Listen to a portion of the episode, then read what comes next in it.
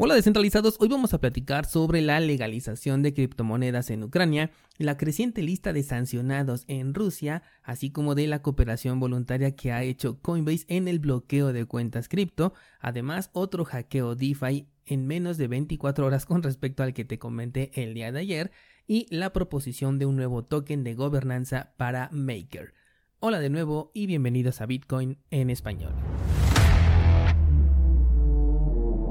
En este podcast adoptamos la filosofía de una economía sin intermediarios, una interacción económica punto a punto que nos permite transferir valor sin ninguna clase de restricción.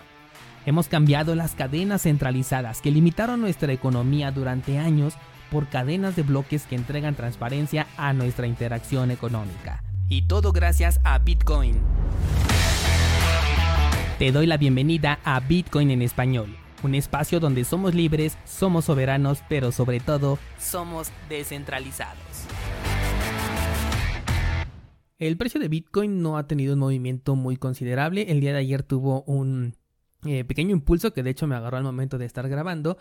Después tuvimos una especie de resistencia porque el precio rápidamente se regresó a los mismos niveles y bueno, en este momento se encuentra en 41.074 al momento de grabar este episodio, aún estamos dentro del mismo canal, así que poco que reportar. De hecho, de la lista de seguimiento que tengo, le di una revisada rápida antes de grabar y no vi nada interesante más que un pequeño movimiento alcista en la criptomoneda de AVE, la cual tuvo un impulso porque se lanzó la versión 3 de su nuevo pool de liquidez. Por eso tuvimos un movimiento alcista considerable. Estamos hablando de en un día un 17%, bastante bueno el movimiento pero de acuerdo a las condiciones del mercado no creo que pueda ser sostenible, no creo que ya se trate de un movimiento alcista, de hecho si te fijas en eh, las ideas trading, si tienes suscripción a cursosbitcoin.com puedes visualizar que tenemos un punto número 3 marcado todavía un poquito más abajo del precio al que ya ha llegado, lo tenemos más o menos en los 100 dólares y el precio ha estado en 112, así que ya no hay mucha diferencia entre ese punto número 3 que vendría siendo el más bajo y de cualquier forma el punto número 1 y número 2 de objetivos de compra ya fueron alcanzados y tenemos objetivos bastante rentables de más o menos los 600 dólares e incluso podría llegar a superar su máximo histórico en un próximo movimiento alcista. Por lo tanto, si te interesa este protocolo de AVE, especulativamente hablando, creo que tiene bastante potencial. Vámonos con las noticias y ahora nos enteramos de que el presidente de Ucrania firma la ley para legalizar y regular los activos de las criptomonedas. Esto después de ya toda la millonada de donaciones que han recibido por parte de las diferentes personas e instituciones que le han mandado dinero a través de criptomonedas, específicamente con Bitcoin, con Ethereum, con Dogecoin y con Polkadot, que fueron principalmente las criptomonedas que han recibido. De hecho, ya se había eh, presentado el proyecto de ley desde el 17 de febrero, pero ya el día de ayer se hizo oficial la firma dentro de la nación europea. Eh, en, Ucrania no eran ilegales las criptomonedas, simplemente no estaban regularizadas y bueno, pues con todo este apoyo que ya se les dio al país, pues difícilmente iban a tomar una postura en contra de las criptos. Esto no significa que se convierta en moneda de curso legal como si ocurre por ejemplo en El Salvador, simplemente se está buscando un marco legal para que las criptomonedas puedan trabajar dentro del país, pero todo de manera regulada. Esto quiere decir que las empresas se van a tener que registrar para poder ofrecer sus servicios y seguramente las personas también tendrán que cumplir con ciertos ciertos requisitos. Obviamente de base va a ser el Know Your Customer. Y en algunos otros países hemos visto cómo les ponen algunas limitantes para poder operar con cierta cantidad. E incluso en algunos otros se les ha pedido un examen para saber cuál será el límite con el que pueden operar con las criptomonedas. Todo esto en plataformas centralizadas, en plataformas regularizadas, ya que como bien sabemos de manera descentralizada esto no tiene ninguna restricción. Vámonos a la siguiente noticia y es que ya se han vinculado cientos de miles de carteras de criptomonedas a personas rusas sancionadas por Estados Unidos. Esto según un análisis que ha hecho la plataforma Elliptic que se dedica al análisis de la blockchain y ha dicho que este análisis incluye a eh, direcciones que ya han sido asociadas a actividades ilegales desde antes de que comenzara todo este conflicto de Rusia. También han identificado más de 400 proveedores de servicios de activos virtuales, es decir, de eh, casas de cambio o proveedores de cartera que tienen interacción con el rublo ruso. Todo esto se ha logrado identificar gracias a la extrema transparencia que tiene la blockchain y algo que me pareció muy interesante de esta nota y es justamente por lo que te traje es que el director de política y asuntos regulatorios de Elliptic dijo que las criptomonedas no podrían facilitar la evasión de sanciones a gran escala que Rusia requeriría para tapar completamente la brecha que enfrenta por las severas sanciones. Es decir, que se ha corrido mucho el rumor de que si Rusia va a utilizar las criptomonedas para poder evadir todas las sanciones que le están metiendo diferentes países o las empresas como Visa o Mastercard, y simplemente esto sería inviable porque las reservas que tiene Rusia superan por completo a toda la capitalización de mercado que tiene el mercado cripto en general. Es una eh, cantidad que no podría soportar todo el sector cripto. Tendría que hacer todavía la impresión de muchísimos más tokens o criptomonedas, por lo tanto sería completamente inviable. Sin embargo, el director también dice que es inevitable que algunas entidades o algunas personas rusas que estén sancionadas sí busquen a las criptomonedas para recaudar fondos o bien evadir las sanciones a una escala un poquito más limitada. Yo creo que más que nada para los fondos personales, ¿no? Para tener una reserva, ya se ha dicho que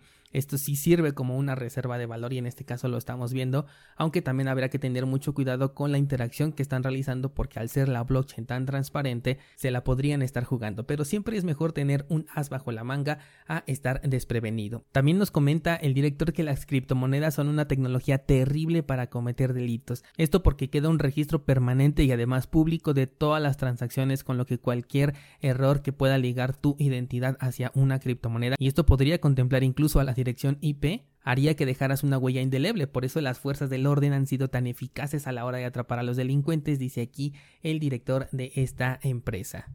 Y otra empresa que también está tomando acción en contra de esto es Coinbase, que primeramente por ahí estaba el CEO diciéndonos que no quería bloquear ni nada, y ahora nos enteramos de que ya hicieron sus propias investigaciones en relación con los cibercrímenes en Rusia y han decidido bloquear más de 25 mil carteras cripto, todas en Coinbase,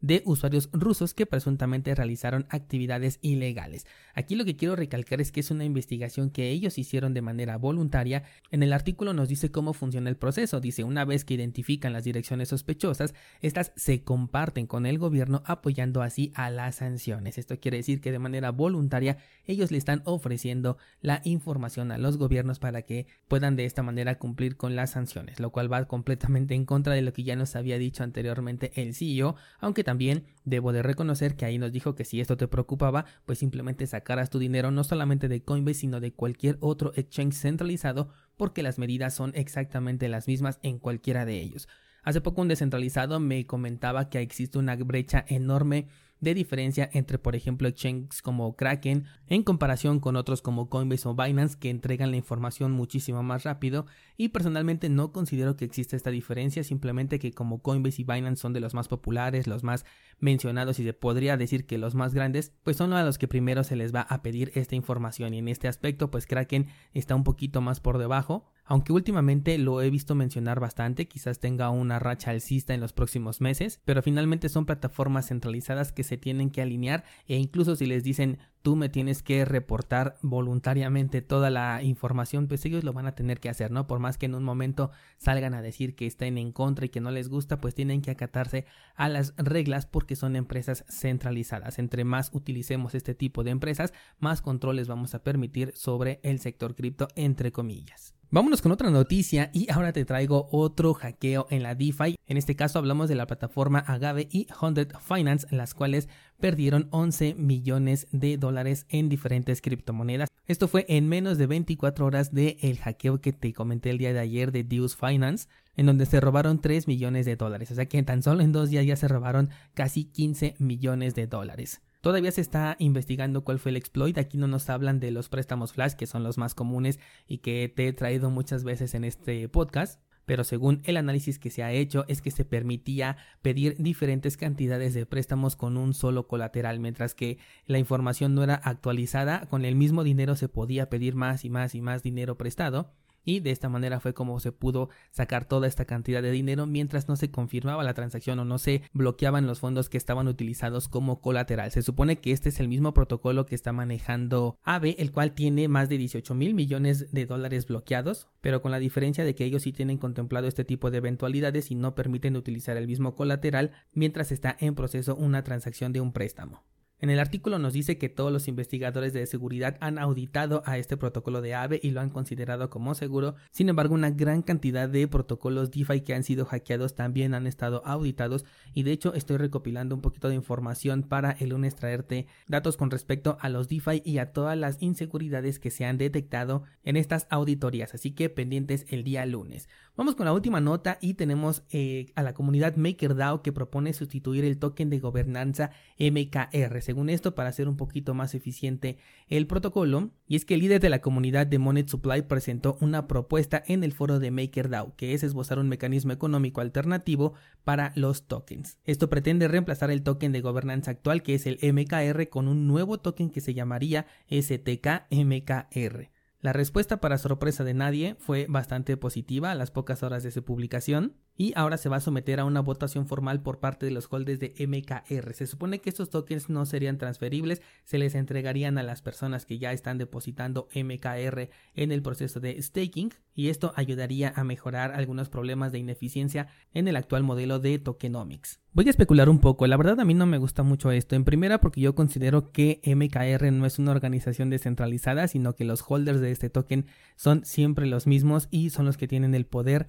tanto de este protocolo como de la creación de criptomonedas DAI y en este caso el sacar un nuevo token que justamente beneficia a los poseedores de MKR, pues no lo puedo ver de otra manera que como duplicar dinero pero como no se ha hecho nada al respecto, pues siempre funciona, ¿no? Esta, esta modalidad de duplicar el dinero, o al menos así es como yo lo veo desde un personal punto de vista. No olvides que en las notas de este programa puedes encontrar el enlace a nuestro pool de Cardano donde puedes delegar tus tokens para obtener recompensas. También tenemos nuestra página de minteo de tokens NFT en la red de Cardano y también encuentras el enlace a cursosbitcoin.com en donde el día de hoy publico la actualización de Wasabi Wallet con todo lo que te he comentado a lo largo de esta semana para que quien quiera que tome este curso pues sepa de estas implicaciones. Cualquier cosa nos vemos en el grupo de Discord, por allá continuamos con este debate y la conversación y mañana seguimos platicando.